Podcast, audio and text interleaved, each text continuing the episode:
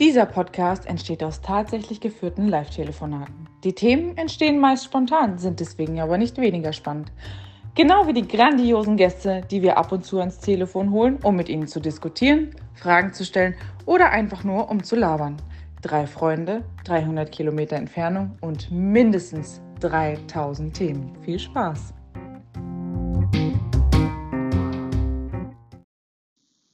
Hebammen? Das sind doch die, die bei einer Geburt dabei sind, oder?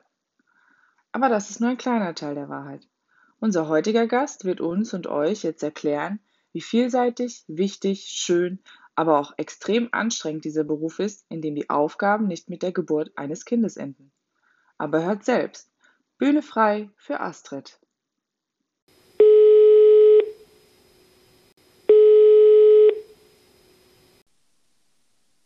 Hallo. Hallo. Hi. Hallo. Wir haben heute einen Gast und zwar ähm, meine Frau. Special Guest. Woo! Die Asti, äh, sie ist beruflich Hebamme und darauf wollen wir uns heute hauptsächlich konzentrieren. Und Bevor das losgeht, ähm, wollen wir so ein kleines Ritual starten. Äh, das heißt, Asti, deine drei Lieblingsfilme. Okay. Hast du da was so auf die ja. Schnelle?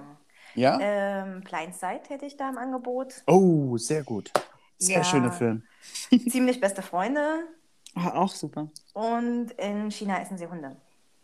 Okay, bis, also passt Ja, gar nicht in die Liste, ist aber super. bis auf den dritten hätte ich jetzt gesagt, alles, äh, alles so wahre Verfilmungen.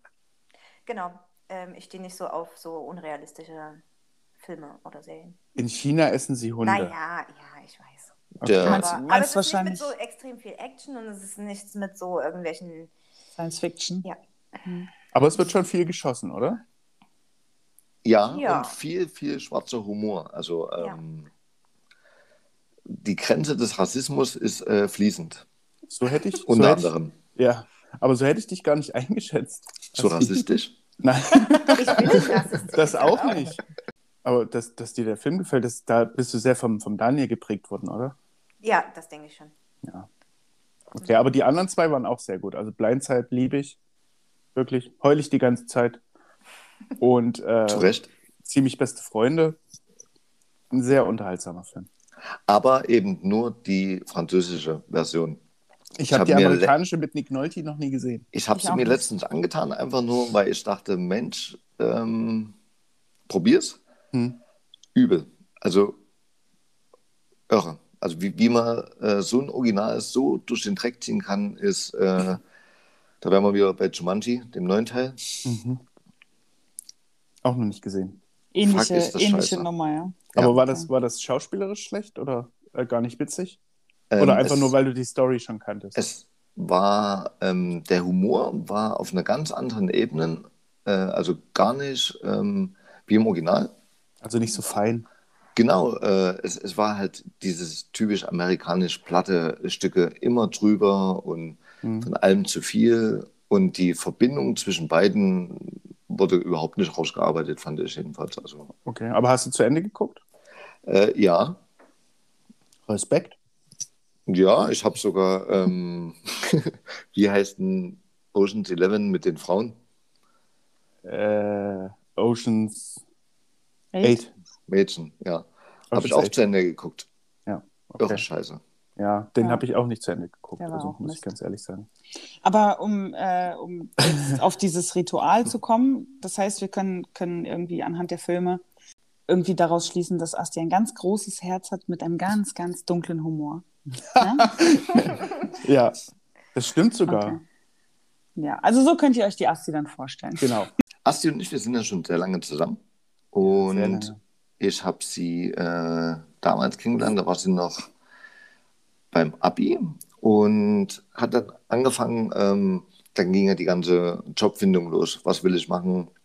Was wäre interessant? Ähm, ihr Bruder hat dann schon im medizinischen Bereich gearbeitet, was sie, glaube ich, sehr inspiriert hat. Und da war für sie halt die Frage, was sie macht. Und da ist er über ein Praktikum ähm, zur Hebamme gekommen und hat da, ich weiß nicht, äh, jedenfalls der erste Tag nach dem Praktikum ist er halt nach Hause gekommen und hat erzählt, dass er bei einer Sektion dabei war, was im Kaiserschnitt ist und durfte da mit im OP-Saal stehen, Am ersten sitzen. Tag. Auf jeden Fall warst du dabei und hat halt berichtet äh, mit extrem strahlenden Augen, wie der Frau ein leichter Schnitt in den Bauch gemacht wurde, dann wurde die Bauchdecke aufgerissen und dann kam da halt dieses äh, Wesen raus. Mich hat sie ein bisschen an Ehen erinnert, aber sie fand es halt super.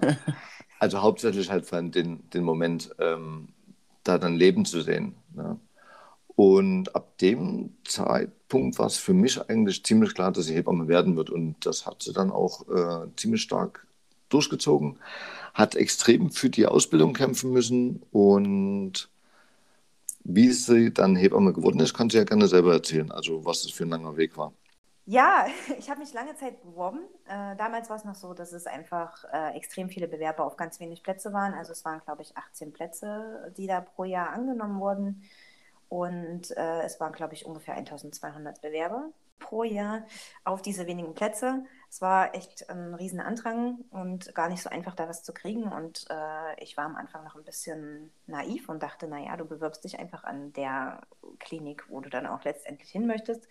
Das hat leider nicht so gut funktioniert. Ich war damals aber auch noch ähm, 10. Klasse, glaube ich, war ich da noch. Habe mich also schon bei Zeiten beworben, weil ich ähm, auch einfach nach der 10. Klasse die Ausbildung schon gemacht hätte, wenn sich das ergeben hätte. Ich wollte mich Mhm. einfach bei Zeiten bewerben. Und ja, das hat dann nicht funktioniert. Dann habe ich äh, halt einfach weiter Schule gemacht und äh, habe mich dann danach nochmal in dem Jahr beworben, bundesweit dann aber. Da habe ich dann draus gelernt. Leider war halt bundesweit so ein riesengroßer Andrang auch, dass es da auch nicht geklappt hat. Wir haben da zum Teil zu fünft im Bewerbungsgespräch gesessen, einfach damit sie schneller aussortieren können. Das war echt der Wahnsinn. Und dann habe ich erstmal, ähm, ja, dann war ich irgendwann fertig mit dem Abi also, und habe dann ein freiwilliges soziales Jahr auf einer Wochenstation gemacht. Habe da auch sehr viel gelernt und sehr viele Einblicke gekriegt. Es war auch in der Uniklinik. Und da äh, hat man ja sowieso ganz, ganz viele äh, Entbindungen und kriegt da sehr, sehr viel mit. Und äh, das war dann letztendlich auch der Einstieg, weswegen ich dann auch äh, genommen wurde in dem Jahr darauf, wo ich mich zum dritten Mal beworben habe, weil ich an der Klinik eben schon ein Jahr gearbeitet habe. Genau.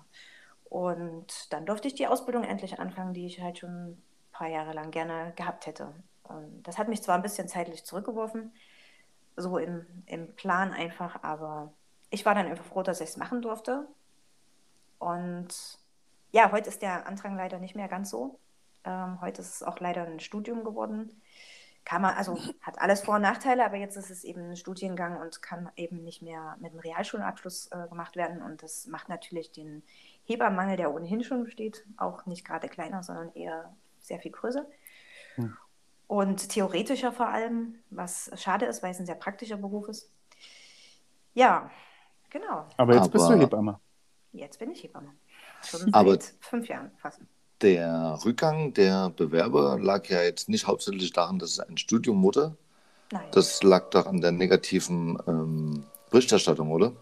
Genau, es war zwischendurch mal ganz großes Thema in der Presse, dass äh, Hebammen sich sehr für sehr viel Geld versichern müssen, um Geburten machen zu können, was aber ein bisschen falsch ja, veröffentlicht wurde sozusagen oder nicht detailliert genug, weil es ist nicht so, dass man ähm, irgendwie ein paar tausend Euro im Jahr an Versicherung zahlen muss, sobald man Geburten macht, sondern nur, wenn man außerklinisch quasi Geburtshilfe macht. Also Mhm. das heißt in Geburtshäusern oder ähm, Hausgeburten anbietet, dann muss man sich natürlich selber versichern und das sind, glaube ich, aktuell so um die 6000 Euro im Jahr, die Mhm. man da zahlt, was man natürlich auch erstmal wieder reinarbeiten muss. Gibt aber, glaube ich, auch eine Möglichkeit, wo man da ein bisschen bezuschusst wird quasi. Ähm, und das kam, glaube ich, damals einfach falsch äh, rüber, sodass viele dann einfach gedacht haben, oh Gott, wenn ich mich so hoch versichern muss, ähm, dann möchte ich den Beruf nicht machen, weil man damit dann einfach auch kein Geld verdient. Ne? Mhm. Und das ist aber an Kliniken nicht so. Also wenn man dann in der Klinik arbeitet, dann wird man ja über die Klinik versichert und zahlt das ja nicht aus eigener Tasche. Und wenn ich äh, darauf angesprochen werde, dass du Hebamme bist, äh, gehen die meisten immer nur von Geburten aus. Aber Hebamme sein ist ja eigentlich so viel mehr als nur in dem Moment das Kind auf die Welt holen. Auf jeden Fall, das ist sehr schade, dass das immer so gesehen wird. Es wird leider auch innerhalb der Kliniken immer sehr viel so gesehen. Also wenn man zum Beispiel als Hebamme auf einer Wochenstation arbeitet, äh, ist es oft so, dass ähm, man darauf angesprochen wird, warum man nicht im Kreissaal arbeitet. Man gehört doch als Hebamme in den Kreissaal, man hat doch da Geburten zu machen, so nach dem Motto. Äh, Finde ich immer sehr schade, weil äh, Geburten sind ein ganz kleiner Teil des Berufs. Ich finde ähm, Schwangerenvorsorge und vor allem die Nachbetreuung ist das Wichtigste. Äh, so, ne? Natürlich ist auch der, der Part der Geburt extrem wichtig, dass da jemand da ist, der halt auch das Fachwissen hat. Auf jeden Fall. Aber ähm, es ist halt ein, zeitlich gesehen ein kleiner Teil des Ganzen. Und ähm, noch zum Verständnis, es arbeiten auf den meisten Wochenstationen äh, Kinderkrankenschwestern und Krankenschwestern ist, ein, ja, ist halt immer schade, dass es dann so gesehen wird, dass man da als Hebamme nicht hingehört, denn als Hebamme ist man ja genau der Ansprechpartner auch für Stillen und für das Neugeborene. Im Normalfall betreut man da ja auch gesunde Neugeborene, sodass man dann, natürlich ist es auch schön, eine Kinderkrankenschwester da zu haben, die kennt sich natürlich umfassend mit Kindern aus, aber äh, hauptsächlich sind es ja gesunde Neugeborene und da braucht man ja einfach ja, kein, kein unbedingt, der sich mit den ganzen Krankheiten und sowas auskennt. Ne? Also mhm. eine Kinderkrankenschwester geht ja oft in dem auf, dass sie kranke Kinder gesund pflegt. Und das ist ja in dem Falle eigentlich äh, nicht gang und gäbe, sondern man hat da ja eben überwiegend ähm, wirklich den schönen, gesunden Teil. Ja, aber manchmal ja auch nicht. Also manchmal ist es ja auch so, dass irgendwas schief läuft. Wie, wie kriegst du das hin, dass du das nicht mit nach Hause nimmst? Oder nimmt man das mit nach Hause und das ist zwangsläufig so? Da geht jeder anders damit um. Also in der Ausbildung habe ich äh, natürlich auch viel nicht Schönes gesehen, weil gerade an der Uniklinik natürlich auch mehr ähm, Komplikationen oder ähm, Abbrüche, Totgeburten, sowas stattfinden. Das gehört natürlich auch zum Beruf. Mhm. Also nicht nur das Schöne. Ähm, da geht jeder unterschiedlich damit um tatsächlich. Bei mir war es eigentlich immer so, dass ich das nicht mit nach Hause genommen habe. Habe am Anfang auch gedacht, dass ich da irgendwie nicht ganz normal bin, dass mich das nicht so heftig belastet, dass ich das irgendwie zu Hause dann noch ständig thematisieren muss. Ja. Habe aber eben auch da festgestellt, dass, äh, dass das einfach unterschiedlich ist, wie jeder damit umgeht. In der Ausbildung war es ganz oft so, dass viele dann sehr viel geweint haben. Dass, ähm, ich habe es immer so gesehen, man kann ja nicht, man kann es nicht beeinflussen. Ne? Es ist einfach das Schicksal und das Schicksal schlägt halt leider in vielen verschiedenen Bereichen zu und eben auch da, ob es Unfälle oder sowas sind, ne? das gibt es einfach überall und ja. äh, solange es nicht die eigene Schuld ist, dass äh, da was passiert ist oder der Zustand so da ist, finde ich das für mich erträglicher. Also ich weiß dann natürlich, dass es eine schreckliche Situation ist und dass es schön wäre, wenn es das nicht geben würde, wenn Leute nicht so negative Erfahrungen machen müssten. Aber ähm, ja, ich habe das dann einfach als Fachwissen auch irgendwie alles mitgenommen, weil auch in solchen Situationen kann man halt äh, trotzdem Sachen mitnehmen. Ne? Wie geht man da mit den Frauen um und was, was gibt es alles für Möglichkeiten, ne? auch nach der Geburt dann, äh, dass die Kinder fotografiert werden oder eben auch nicht und sowas. Das ist alles ja Entscheidungssache von den Eltern, das möchte auch jeder ganz unterschiedlich. Und ähm, ich habe mich mehr auf das konzentriert, also auf das mhm. Fachliche, wie man das alles handhabt. Glaubst du, du würdest jetzt, nachdem du einen Sohn hast, anders damit umgehen können oder dich würde das anders berühren? Ja, ich glaube schon. Also natürlich beeinflusst einen jede Erfahrung im Leben. Und äh, man wird halt ein Ticken emotionaler einfach, wenn man selber ein Kind gekriegt hat, ne? weil man dann einfach den, den ganzen Weg eben schon gegangen ist und weiß, wie früh man natürlich auch schon da eine Bindung aufbaut. Das fängt ja nicht erst an, wenn das Kind geboren ist. Und äh, ja, also das würde mich jetzt auf jeden Fall, denke ich, schon mehr, naja, berühren kann man jetzt nicht sagen. Ich habe auch vorher mitgelitten, aber es, ich habe es halt nie vor den Frauen getan, ne? sondern ähm, mich, also ich fand es natürlich schrecklich, aber eben äh, nicht, äh, ich habe das nicht noch gefördert, indem ich da ein Tränen vor den Frauen ausspreche. Nein, du warst professionell. Ja, genau, so, so kann man das schon sagen. Mhm. Und, ähm, Was ja wahrscheinlich für die Frauen sowieso die größte Hilfe ist. Also es bringt ja nichts, wenn da noch jemand mitheult. Genau, also man sagt eigentlich mitfühlen, aber nicht mit leiden. Ne? Also so, man soll da nicht völlig äh, eskalieren und mhm. äh, in Tränen ausbrechen und so weiter. Also man kann natürlich auch ein kleines bisschen weinen oder so, das ist alles kein Problem, aber ähm, die Situation halt nicht noch schlimmer machen, als es ohnehin ist. Und ähm, ja, aber es gibt ja natürlich viel mehr schöne Seiten und insofern ist es eigentlich so, äh, dass das eher überwiegt und da muss man auch gar nicht irgendwie sich groß mehr reinversetzen. Die Freude ist dann einfach natürlich viel mehr, viel mehr so, dass man im Inneren einfach viel mehr mitfühlen kann, wenn man selber ein Kind gekriegt hat und weiß, wie anstrengend das war und danach aber die schöne Zeit beginnt, wo man die Frauen dann unterstützen kann. Äh, das ist jetzt eher so mein Part. Ja. Witzig war ja, dass äh, Asti nach der Geburt von Emil ähm, gesagt hat, das und das mache ich selber als Hebamme so, das würde ich nie wieder tun. das ja. stimmt. Da hast du recht, tatsächlich. Ja, die Geburt war, war ja sehr lang und sehr anstrengend und ich habe irgendwie alles mitgenommen, was ich nicht wollte, wie das bei einer Geburt oft so ist. Das Natürlich. geht irgendwie gefühlt jedem so. Ähm, ja, aber es war auch eine gute Erfahrung. Also man reift dadurch natürlich äh, fachlich wirklich, weil äh, ja, gerade so dieses Gegenende, man kann nicht mehr und man, also man kann wirklich nicht mehr, weil man einfach schon lange nicht mehr geschlafen hat, schon lange nichts mehr gegessen hat und der Körper einfach unglaublich arbeitet und man es endlich äh, dann auch mal geschafft haben will. Und ich habe zum Beispiel ganz oft zu den Frauen dann äh, versucht, die zu motivieren und zu sagen, das schaffen sie. Ähm, jetzt nochmal, keine Ahnung, die und die Position und sowas. Und ich habe selber festgestellt, dass genau das mir nicht geholfen hat. Also mhm. es war, es war eine Wunde, also es war wirklich eine tolle Klinik, wo wir waren, keine Frage. Es war, äh, die haben das ganz, ganz toll gemacht, mhm. aber haben eben auch genau das gemacht, haben mich am Ende, wo ich absolut nicht mehr konnte, versucht zu motivieren, haben gesagt, lauf doch noch mal ein bisschen rum, mach doch noch mal dies und das. Und ich konnte nicht mehr und habe Daniel angefleht, äh, ihr zu sagen, dass das nicht mehr geht. Ne? Und da haben mir diese Sprüche nicht gebra nichts gebracht, ähm, du schaffst das, ne? irgendwie so. Und das ist natürlich eine wichtige Erfahrung, weil man dann weiß, okay, das sage ich zu den Frauen nicht mehr, die, das, das bringt nichts. Aber was hätten sie denn sagen sollen? Nee, das schaffst du nicht, hör auf. was drin? Nicht, man kann da, man kann da glaube ich, ähm, schwer motivieren. Ne? Also ich glaube, ja. es ist wichtig, darauf einzugehen, äh, was die Frau da gerade fühlt, dass die Frau eben einfach völlig erschöpft ist und darauf einzugehen und zu sagen, ich verstehe dich, ich weiß, dass es hart ist. Ja. Aber wir schaffen das jetzt gemeinsam. Wir, ne? Also wir, jeder arbeitet auf seiner Seite und wir kämpfen jetzt beide dafür, dass es äh, dann bald vorbei ist. Mhm. Und freuen uns auf das Kind, vielleicht auch den Fokus auf das Kind dann einfach legen. Ne? Es macht mhm. die Situation nicht viel besser, aber einfach, ja, gewisse Sachen macht man dann einfach nicht mehr. Weil, weil im Endeffekt, äh, wenn, wenn, du halt völlig kaputt bist, bringt es dir halt nichts, wenn neben dir jemand steht und sagt, Chaka, du schaffst das. Ja. Dann ja. ziehst ja. du deinen Mut nochmal zusammen und haust dem völlig in die Fresse. Also, ja, das kann auch demotivierend äh, wirken, das stimmt. Aber die Geburt ist ja, ist, ja nur, ist ja nur der Anfang von dem Ganzen. Also jetzt, wo du, wo du halt auch schon ein bisschen Mutter bist und so, und die Frauen dann ihre Kinder kriegen, bist du manchmal der Meinung, oder denkst du dir manchmal so, dass, dass es vielleicht besser wäre, wenn die vorher eine Art Führerschein machen sollten, so, so einen Elternführerschein? Oder bist du der Meinung, dass das, geht ab, ab dem Zeitpunkt, wo das Kind da ist, ist man Mutter oder ist man Vater?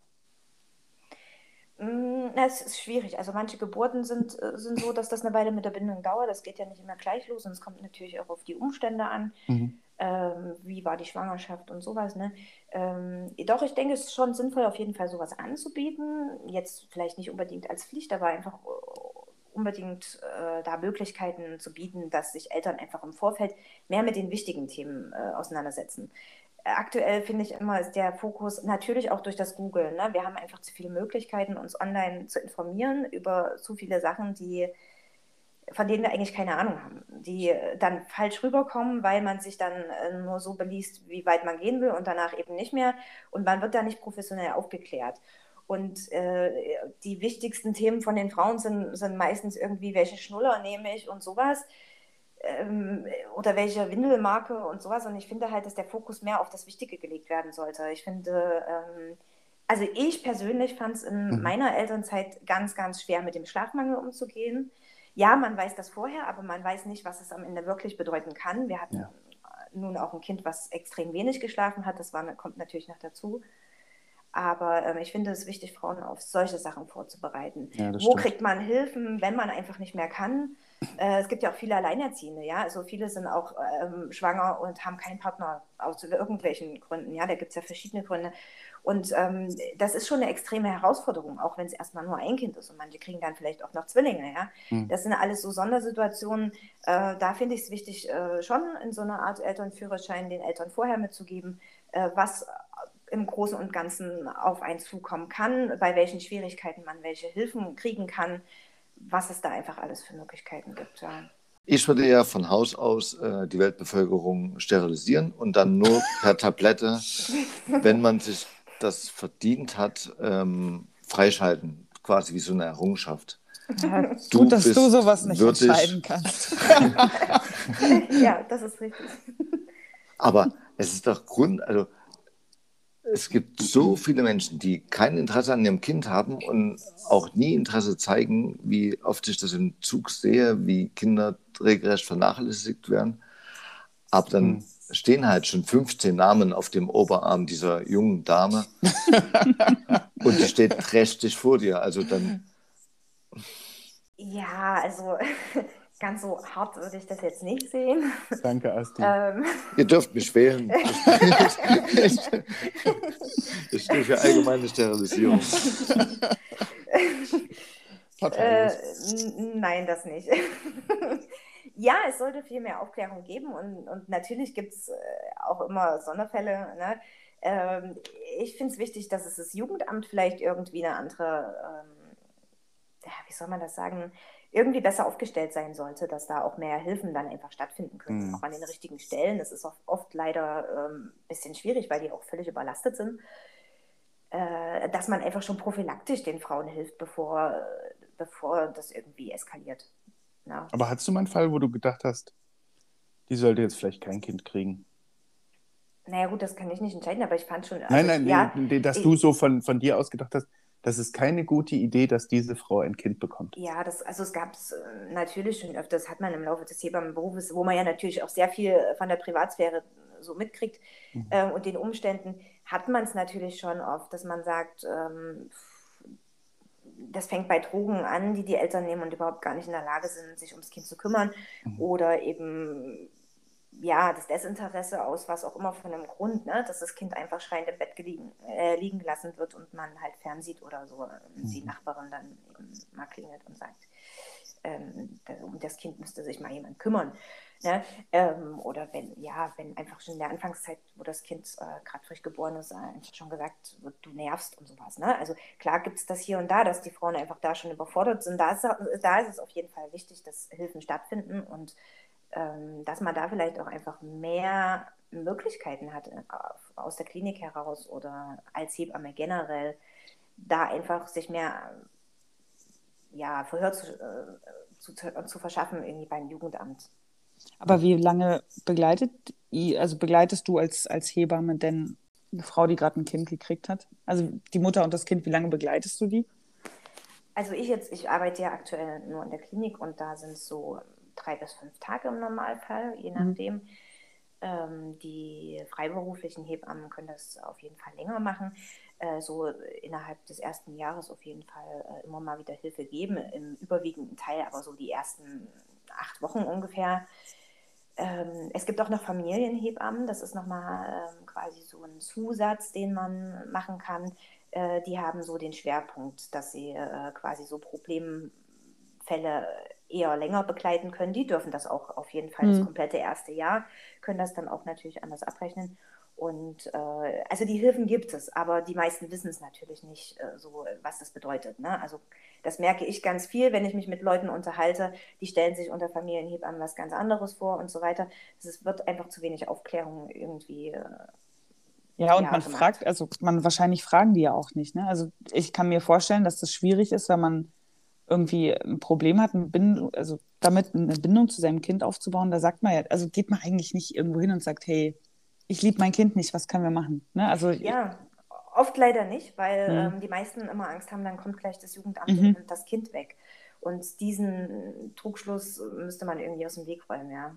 Es ist halt immer so, ähm, die Frauen interessieren sich natürlich nur für das ganze Thema, wenn sie es halt selber brauchen. Ne? Dadurch ist es schwierig, die komplette Gesellschaft irgendwie aufzuklären, ähm, Mhm. wenn äh, der, das Interesse eben nur da ist, wenn man selber schwanger ist oder jemanden kennt, der schwanger ist und sich da dann irgendwie viel mit einbringen möchte. Ne? Das stimmt, aber wenn du schwanger bist, finde ich, sollte man. Also die Vika macht ja jetzt einen, einen Führerschein und da sind so viele Themen dabei, die sie niemals wieder haben wird. Also die, die sie auch niemals wieder brauchen wird. Mhm. Und da weiß ich nicht, was, also warum man das nicht bei Eltern macht, wo man sagt, wir, wir bereiten euch, soweit es geht, auf die ganzen Eventualitäten vor. Und was, was ihr braucht oder was ihr euch da rausnehmt, ist eure Sache. Aber wir sagen euch auf jeden Fall, was, was es gibt und was, was passieren kann. Und alles andere liegt dann nicht mehr in unserer Hand. So macht es ja auch die Führerscheinstelle. Ja, man muss nur mal aufpassen, dass man nicht zu viel Negatives dabei rüberbringt, weil es ist auch manchmal einfach gut zu wissen oder gut wenig zu wissen bei einer Geburt. Hm. Bei einer Geburt ja, aber also ich habe immer das Gefühl gehabt, dass ähm, alle Eltern hauptsächlich äh, immer das Positive sagen. Also die sagen halt, wie super ihr Kind ist, wie schön das ist, wie glücklich das sie macht, wie erfüllend das ist, Eltern zu sein.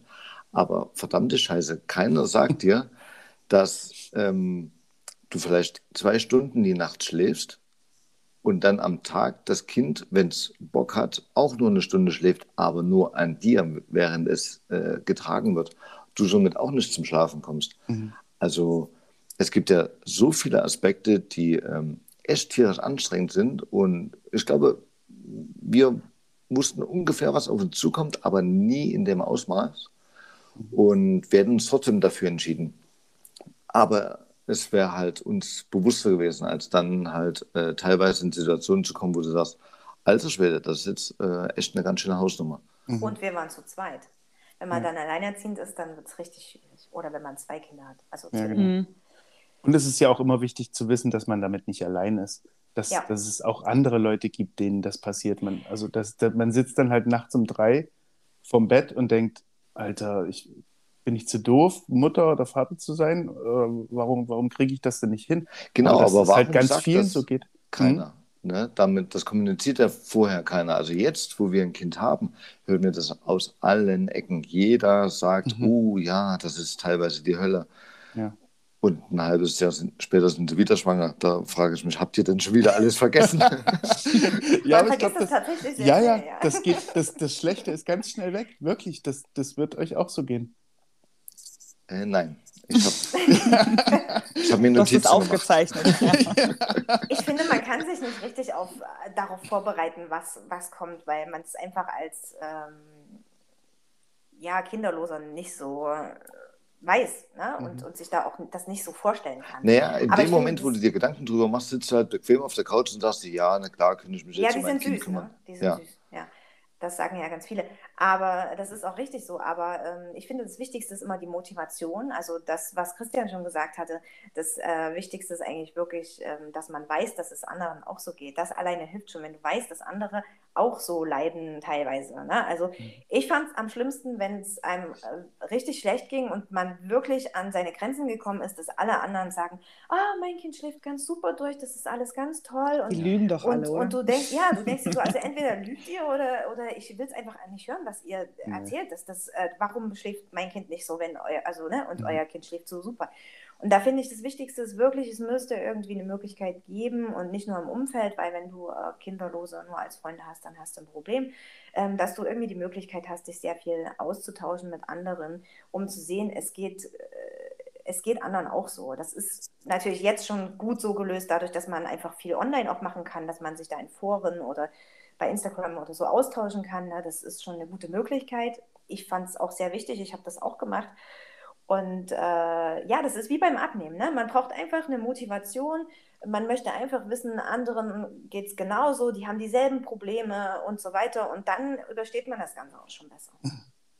Ja, und ich glaube, wer das hier hört und, und denkt, Alter, die ist Hebamme und hatte genau solche Probleme wie ich, dann, dann, ist das, dann hilft das auch voll. Das ist das Verrückte, ne? Ähm, viele, die mich auf, darauf angesprochen haben, dass ich ein Kind habe, haben dann gefragt, was äh, meine Frau für ein Beruf ist.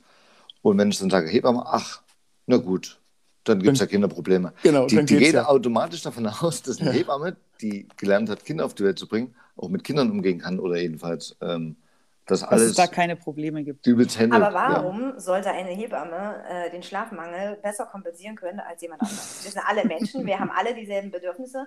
Wir wollen alle in Ruhe duschen gehen, wir wollen alle in Ruhe auf Toilette gehen, wir wollen alle in Ruhe essen können und zu Ende essen können. Ähm, und wir wollen alle schlafen. Ja, vielleicht habt, ihr, vielleicht habt ihr irgendwelche Geheimtricks oder so. Das stimmt, leider in eurer, nicht. In leider eurer... Berufsgruppe, die ihr andere nicht verratet, weil sie so Dann fangen geheim wir jetzt sind. mit der Aufklärung an und sagen leider nicht. Es gibt keine. Es gibt keine Es schwarze Sekte, schön. die ums Lagerfeuer tanzt. ja. Vielleicht haben Sie das vergessen, in meinen drei Jahren Ausbildung zu sagen.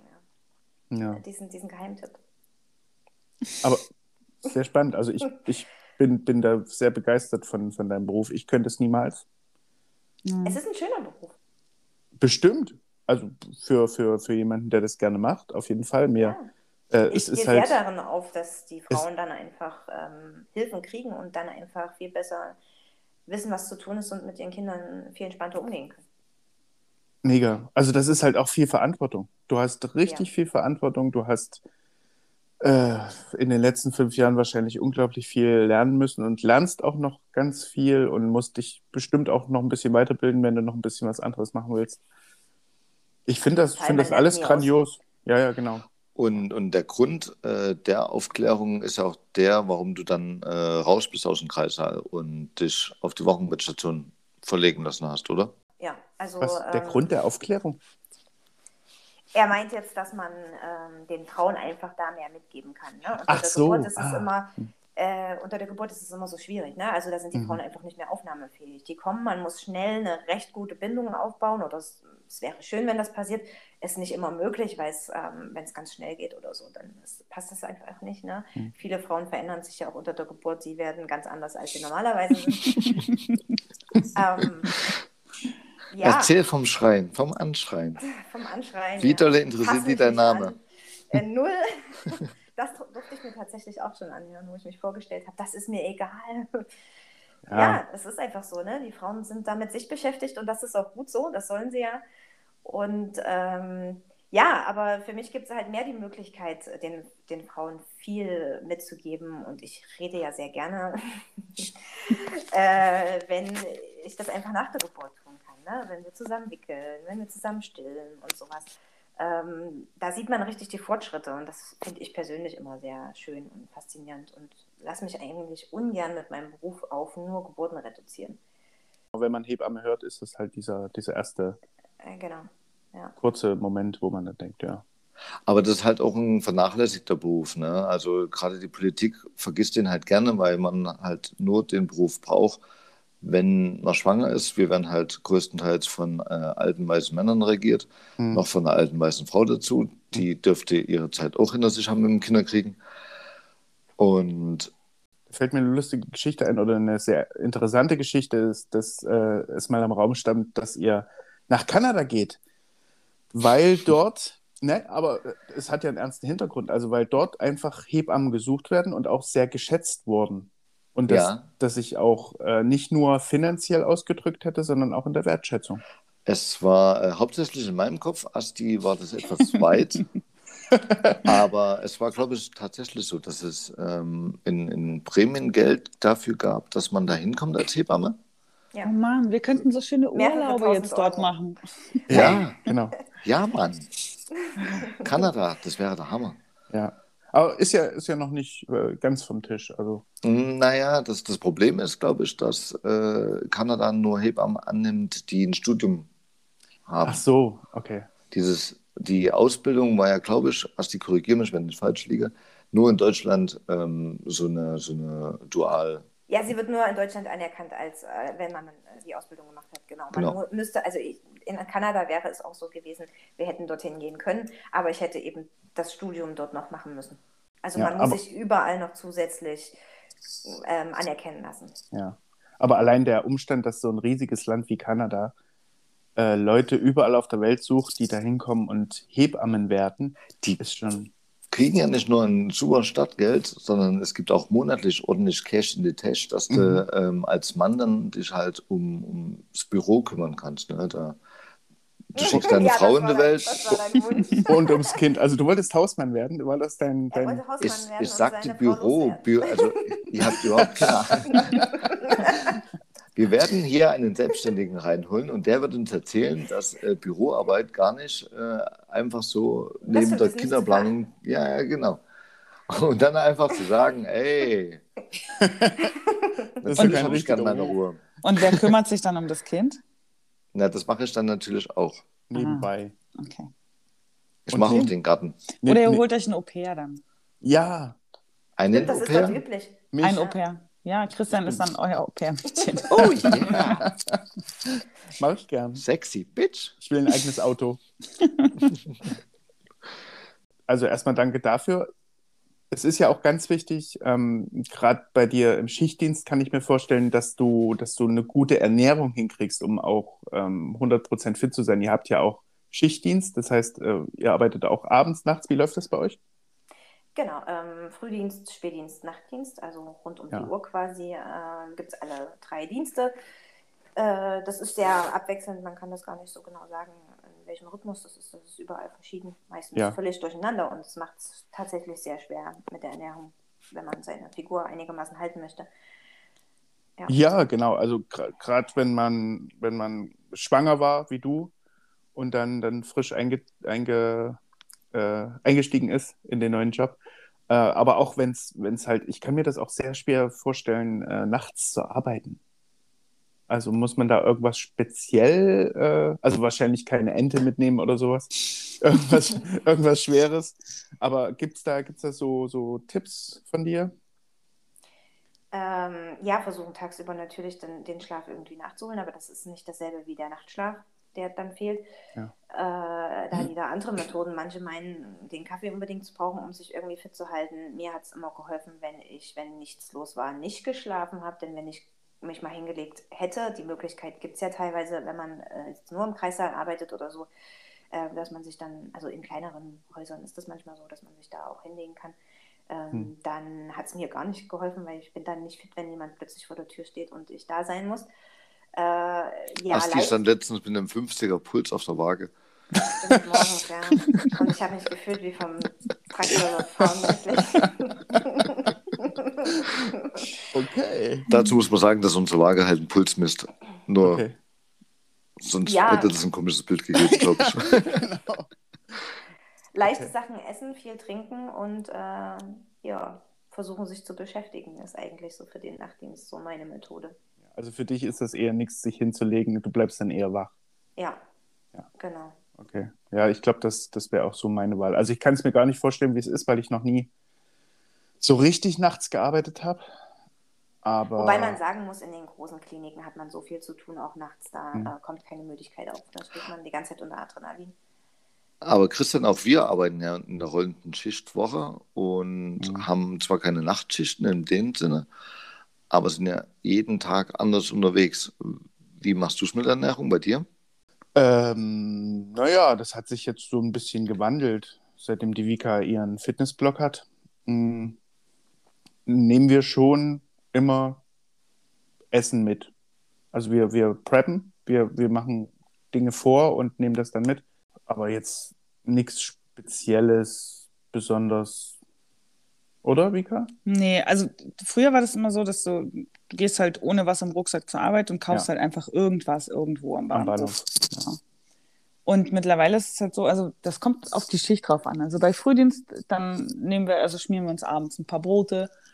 Oder ähm, bei Spätschicht, dann nehmen wir halt, kochen wir mehr zu Mittag und nehmen dann den Rest davon mit. Oder auch, ähm, wir nehmen jetzt sehr viel mehr Obst mit, als wir das früher getan haben. Ähm, und was halt irgendwie, was mir viel hilft, ist, ähm, also ich esse ja eigentlich echt viel Süßkram.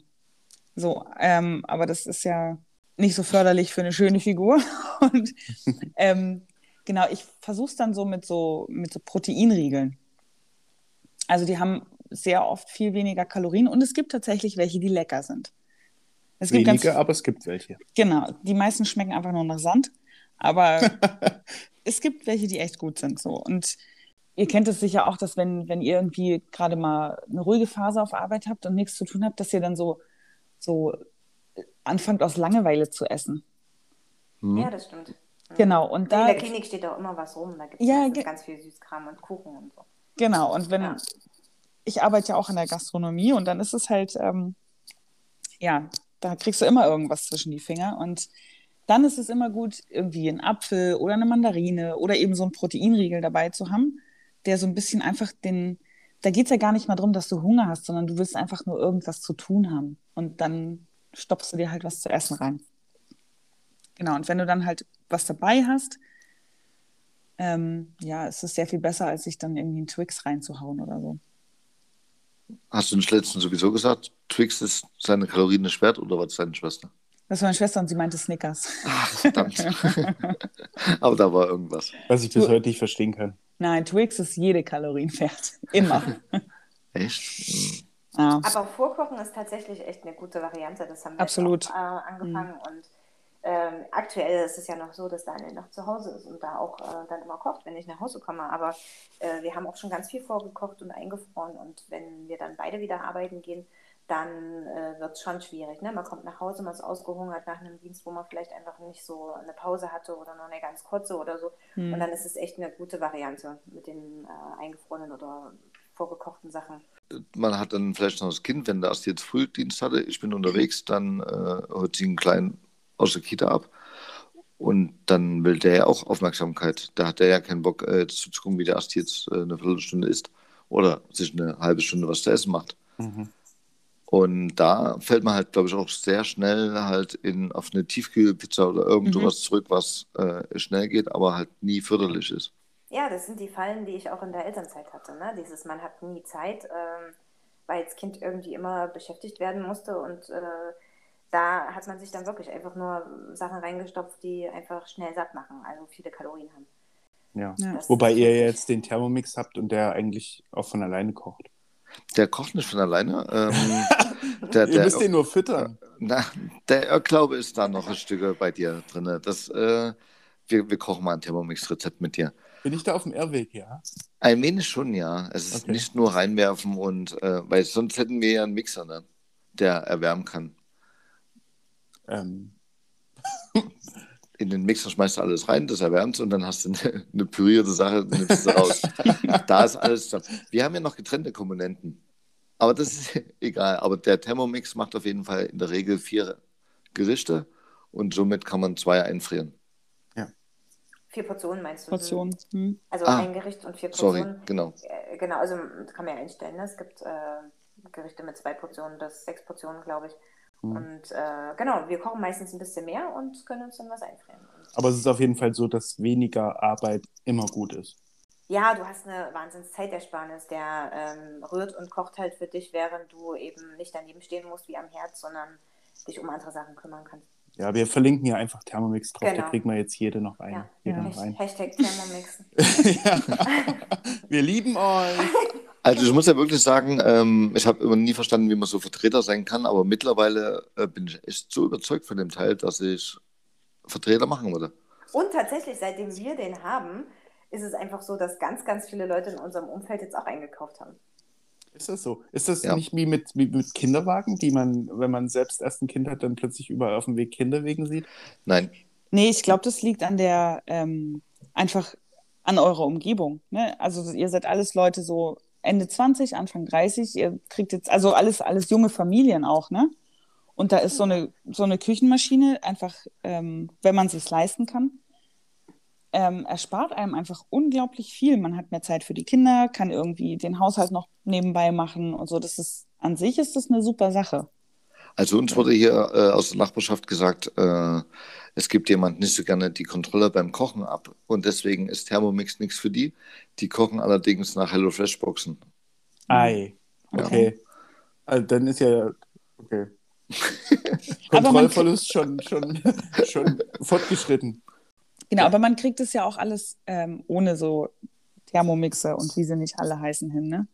Also wenn man, wenn man einfach ein bisschen mehr, wie du vorhin schon sagtest, Asti, einfach ein bisschen mehr kochen, einfrieren und dann hat man irgendwie, man muss ja nicht drei Tage lang dasselbe essen. Man kann das ja dann auch irgendwie fünf Tage später nochmal oder eine Woche Genau, später.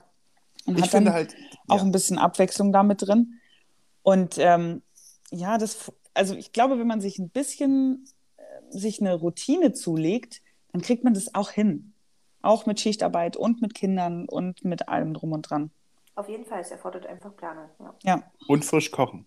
Also Das mit stimmt. frischen, mit frischen Lebensmitteln. Das, das hört ist schon sich immer so. Hälfte. Ja, ja, Ja. genau. Das hört sich immer so, so umständlich an. Aber es dauert halt auch nicht sehr viel länger, als würde man da irgendwas Fertiges schon äh, mit reinrühren. Das Ja. stimmt und man weiß eben, was man isst. Und gerade mit Kindern oder äh, wenn man stillt oder wenn man schwanger ist, ist es halt echt wichtig, dass man auch ordentliche Produkte irgendwie zu sich nimmt. Ne? Mhm. Und ähm, ja, man kann sich ja Wochenpläne machen und einfach danach einkaufen. So machen wir es zum Beispiel. Da haben wir einfach den Überblick, was wir wirklich alles brauchen und dann weiß man, wann welches Gericht dran ist und dann weiß man auch, wie viel Vorbereitungszeit man da braucht. Und das, äh, damit kommen wir echt gut hin. Unsere Schränke waren noch nie so voll. Also normalerweise, wenn eine Apokalypse passiert wäre, wir hätten ähm, zwei Tage überlebt, Maximum. Ja. Also wirklich hart an der Grenze. Und wahrscheinlich nur, weil wir Nutella da gehabt hätten oder sowas. Ein Kilo. Und, und, ja. Und jetzt ähm, wäre es ohne Probleme möglich, sehr viel länger auszuhalten, weil wir von allem irgendwas da haben, was wir dann, äh, aber auch hochwertigere Produkte, also jetzt nicht mehr diesen ganzen äh, Scheiß, Sowas wie Tiefkühlpizza und so, meinst du? haben wir gar nicht mehr. Also wir haben uns einen Mhm. extra Tiefgeschrank noch dazu geholt, weil es äh, bei unserem sehr eng wurde. Der war immer voll. Aber Und- nicht wegen Fertigprodukten, sondern Genau. wegen den ganzen Kräutern Mhm. und den vorgekochten Gerichten und die brauchen alle Platz. Cool. Vincent hackt Menschen. Sowas. Nein, einfach viel gefrorener Brokkoli und sowas. Ne, Ihr nennt es so, ich nenne es so. Der ein oder andere Tag, der liegt dort natürlich auch, keine Frage. Und nebenbei, man spart auch einen Haufen Geld. Ne? Also wir waren äh, vor dem Kind teilweise vor jeder Mahlzeit äh, einkaufen beim Rewe, weil es direkt um die Ecke war. Es gab Tage, da waren wir dreimal. Also ich habe das mal Ja. nachvollzogen, wie äh, unser Geld vom Konto abging. Das waren teilweise drei Abbuchungen an einem Tag bei Rewe.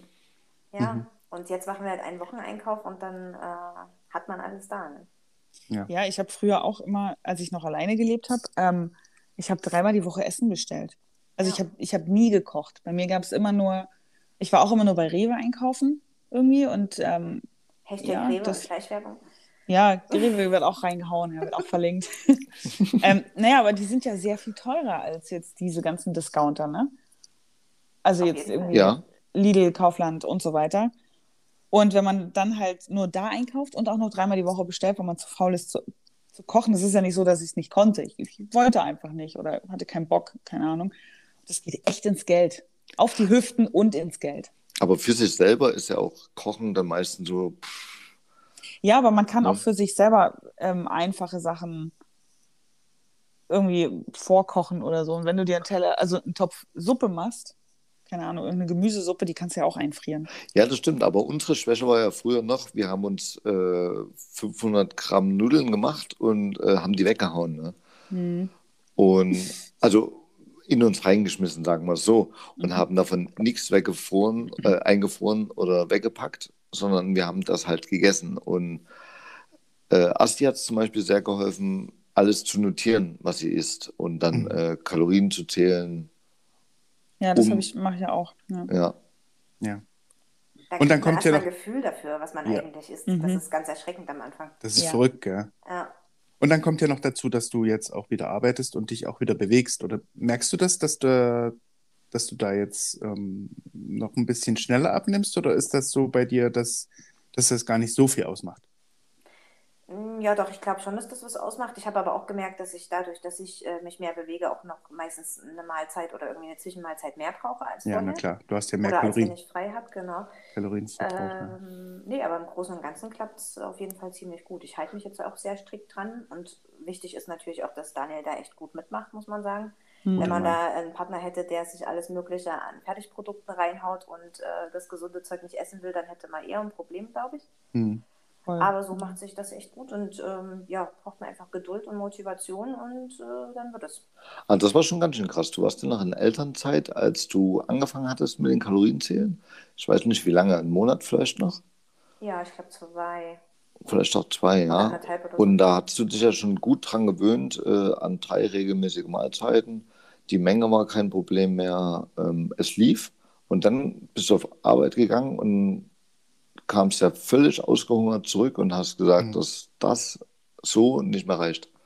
Das stimmt, ja. Da hatte ich echt Probleme mit der Umstellung, weil ich äh, meine Kalorien so gewöhnt war und ich hatte meinen Trott und dann auf einmal ähm, habe ich mich einfach mehr bewegt, konnte nicht unbedingt zu den Zeiten essen, wie es gewöhnt war und das, der Körper ist ja ein Gewohnheitstier.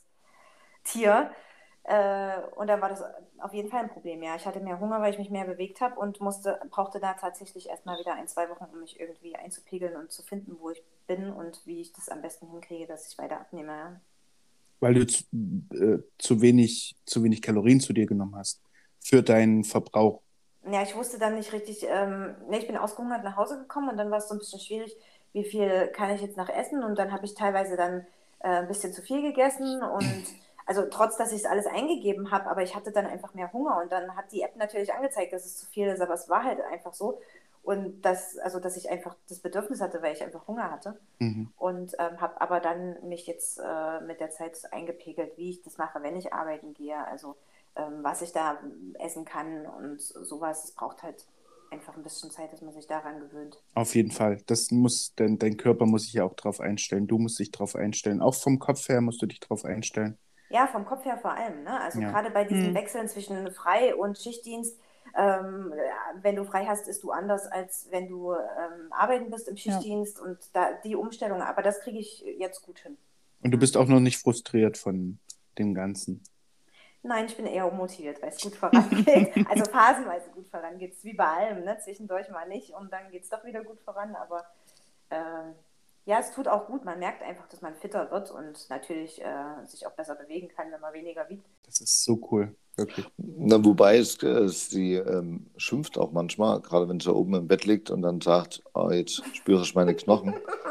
Ich liege auf meinen Knochen, ich kann nicht mehr schlafen. Ist das schon, ist das schon so krass, ja? Tatsächlich ist das, also so dünn bin ich ja jetzt nicht geworden, aber der Nein, aber es ist ist halt einfach sehr krass jetzt, weil es jetzt einfach fast 16 Kilo sind, die ich abgenommen habe. Wow. Und ähm, da merkt man das schon echt irgendwie. Ne? Also ich kann jetzt mittlerweile habe ich echt Probleme, mich bequem irgendwie hinzulegen. Ich nehme jetzt schon wieder das Stillkissen als Lagerungskissen, Ja. damit meine Knie nicht aufeinander liegen. Aber ja, ich war, ich war auch erschrocken, als ich das erste Mal gesehen habe, dass ich Hüftknochen besitze. ja, die habe ich jetzt auch schon wieder. Welcome back. Die waren schon immer da. ja. Die kommen so aus dem Winterschlaf. Was ist denn hier los? Aber sehr cool, wirklich. Also die eine Frage hätte ich da noch. Ja. Ähm, Gibt es auch männliche Hebammen? Und wie heißen die? Heißen die dann Hebammer? Heb Hebammen? Vika, wie heißen männliche Hebammen? Ähm, naja, äh, das Heber. He- Heber. Rausheber. Ja, weil, also, Heber. weil, weil für Amme gibt es ja gibt's auch keinen, keinen, oder? Keinen männlichen Ersatz. Spannend, eure Diskussion. Vielleicht- vielleicht ge- mal weiter. Geburtshelfer? Das klingt auch gut, aber es sind Entbindungspfleger. Ah, Ah, echt? das ist ja verrückt. Ja. Also, Vor allem und, so einfach, ne? und Ja. gibt es welche? Es gibt welche, ganz wenige in Deutschland. Ähm, ich weiß nicht, wie es mittlerweile ist, also wie viele es da tatsächlich noch gibt. Äh, wo ich in der Ausbildung war, hieß es, es äh, gibt wohl drei, die aber alle nicht Wow. äh, direkt in der Geburtshilfe arbeiten, sondern irgendwie freiberuflich oder also in irgendwelchen eher Bürotätigkeiten oder so, keine Ahnung. Also in irgendwelchen, was weiß ich, im Hebammenverband oder sowas. Also eher nicht direkt an der Frau. Okay. Wie heißen die Entbindungshelfer? Entbindungspfleger. Pfleger. Aber die Frage wäre ja, ähm, ist es für die Frau ein Unterschied, ob da ein Entbindungspfleger steht oder eine Hebamme? Weil viele beim sagen Frauenarzt ist es ja auch, Ja. Ja. Ich habe ich hab einen männlichen Frauenarzt. da ist die auch, äh, oh schade, den Namen darf man nicht sagen, der ist so Nee. gut. Ja, der Name passt äh, zum Beruf, wie es bei vielen so ist. Äh, Wie bei Augenoptik Mm. Glas. ja, genau. Ja. So, naja, viele sagen, also wenn du die Frauen fragst, würden die sagen, ja, es wäre denen unangenehm. Aber zum einen kriegt man das unter der Geburt gar nicht mehr so richtig mit. Zum anderen ähm, wäre dann die Frage, was passiert dann mit äh, Gynäkologen, die unter der Geburt anwesend sind? Mhm. Ja. Das ist ja nichts anderes. Viele sagen, na ja, aber die äh, Hebamme hat ja, weil sie eine Frau ist, automatisch äh, mehr Ahnung auch davon, weil sie äh, ja selber Kinder hat oder kriegen kann oder wie auch immer. Hat mir ja vorhin geklärt. Ja. Ja, also finde ich eben nicht. Ne? Also wenn man da steht und zwar Hebamme ist und das Fachwissen theoretisch hat, aber praktisch eben nicht, weil man noch kein Kind gekriegt hat, ist das nichts anderes, als wenn das ein Mann macht, der Mhm. auch das Fachwissen gelernt hat. Also insofern würde ich meinen, dass es keinen Unterschied macht, zumindest nicht fachlich, aber natürlich spielt die Privatsphäre immer eine große Rolle. Ähm, dann muss man natürlich noch die kulturellen Aspekte dazu sehen. Ne? Mhm. Also Kulturen, die einfach von Haus aus äh, so geprägt sind, dass Männer bei solchen intimen Sachen einfach nicht dabei sein sollen. Es gibt Mhm. auch immer wieder Konflikte in den Kliniken und genau wegen diesem Thema. Ähm, die, da ist das natürlich eine ganz andere Situation. Ne? Also die dürfen es eigentlich nicht von Mhm. ihrer Kultur her. Da ist das natürlich ein, ein ganz anderer Aspekt, aber vom fachlichen her macht es meines Wissens nach keinen Unterschied. Ja. Man hört auch ganz wenig von, von männlichen Hebammen oder von Ja, weil die alle Geburtspflegern. nicht praktizieren quasi. Ja, genau. Wenn das, wenn das drei Leute waren, von denen du wusstest, oder vor ein paar Jahren drei Leute waren, dann ist das ja ein verschwindend geringer Teil an, an Männern, die in eurem Beruf arbeiten. Es ist einfach auch nicht so ein typisches ähm, Interesse von Männern, sich irgendwie mit Stillen und Neugeborenen und, und sowas auseinanderzusetzen, glaube ich. Also Das stimmt. Aber ich, sehe, ich sehe in Christian, wie, wie er die Brust in der Hand nimmt, um sie zu drücken und dann irgendwie völlig abgelenkt ist und ganz vergisst, dass da noch ein Kind im Raum Nein, ist. ich glaube, ich wäre da, ich wär da, sehr- ich wär da sehr professionell. Okay. Ähm, aber ich, ja, aber gerade bei der, bei der ganzen Gender-Thematik momentan ist es vielleicht gar nicht so schlecht, wenn, also es können ja auch alle Frauen oder sollen ja auch alle Frauen äh, Männerberufe ausüben. Also Lokführer, Maurer und alles Ja. mögliche, Feuerwehrmann, Feuerwehrfrau. Dass du das jetzt als männliche Berufe bezeichnet hast, äh, Das sind schon, Sexismus. nein, das sind Männer, Nee. die, die eher, äh, Berufe, die eher von Männern ausgeübt werden. Heute noch. Ja, aber sind es Fakt. deswegen Männerberufe? Ja, waren es halt. Also so typische Männerberufe, soll ich das vielleicht dazu sagen. Typische Okay. Männerberufe. Und jetzt soll es ja auch, oder es von mir aus gern Maurerin geben oder Lokführerin, gibt's ja. Also Lokführerin gibt's ja schon lange. Ähm, aber, und warum dann nicht einfach auch mehr Leute Mehr in Männer der in Geburtshilfe? Frauenberufen. Ja. das stimmt, ja. Ähm, also das fängt ja an bei Erziehern und sowas. Und da ist es ja auch, du wirst ja auch immer ein bisschen schief angeguckt, wenn du sagst, du bist Erzieher. Ja, das Oder? stimmt, weil es da einfach so viele ähm, negative Schlagzeilen, glaube ich, Mhm, gab. genau. Das Ja, ist und man so ein wird- bisschen kritisch gesehen wird. Genau, man wird so ein bisschen als, als, ähm, als Softie abgestempelt irgendwie, glaube ich. Oder als Perverschen. Ja. Oder das. eher eher ja. das. Eher, Eher ich glaube, das, das, ja. ist eher die Angst, dass ähm, die Kirche hat so viel vorgemacht, dass man Kinder, kleine Jungs nicht unbedingt irgendwo abgeben sollte. Ähm, dass man da vielleicht schwer einem Mann vertraut, ähm, der auf immer auf Kinder aufpasst oder sowas. Was total Was schade ist. Aber ganz absolut, Bei einem absolut. Kinderarzt ist es wieder was ganz anderes.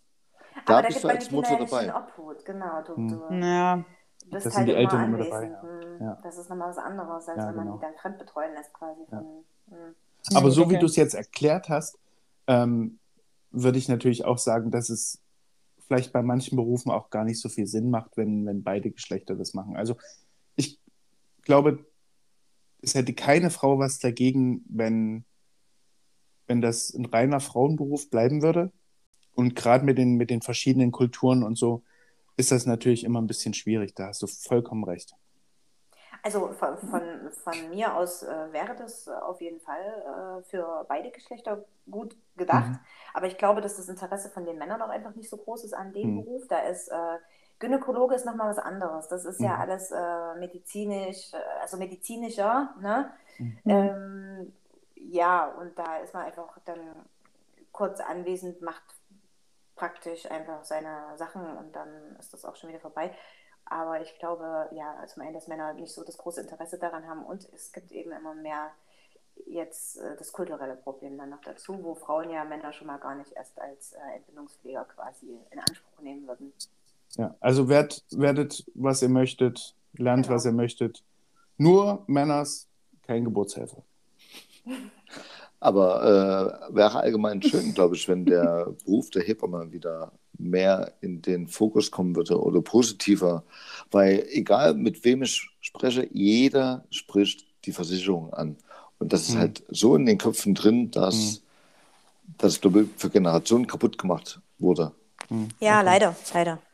Es wäre an sich äh, trotzdem nicht schlecht, wenn hier und da äh, auch Männer irgendwie in dem Berufszweig äh, wären, weil so ein reines Frauenteam auch schwierig ist. Ja, viele Das Frauen auf stimmt, das- Haufen, oh das ja, ist das mir manchmal auch schwer sehr, vor. hat sehr viel Konfliktpotenzial. Ach so, Zickenkrieg-mäßig. Mhm, Ja, Okay. Ja, aber Mädels, wir können uns nicht um alles kümmern. Ne? Kommt mal klar. Du wärst eine tolle Hebamme. Aber nur weil er in einem Frauenteam wäre. Ja. pro Stillen auf jeden Fall. Ja, er wäre sehr stillfreundlich. Ja, Asti, also vielen Dank erstmal für, für, die, für die echt coolen Einblicke, die du uns gegeben hast. Das war, das war richtig gut.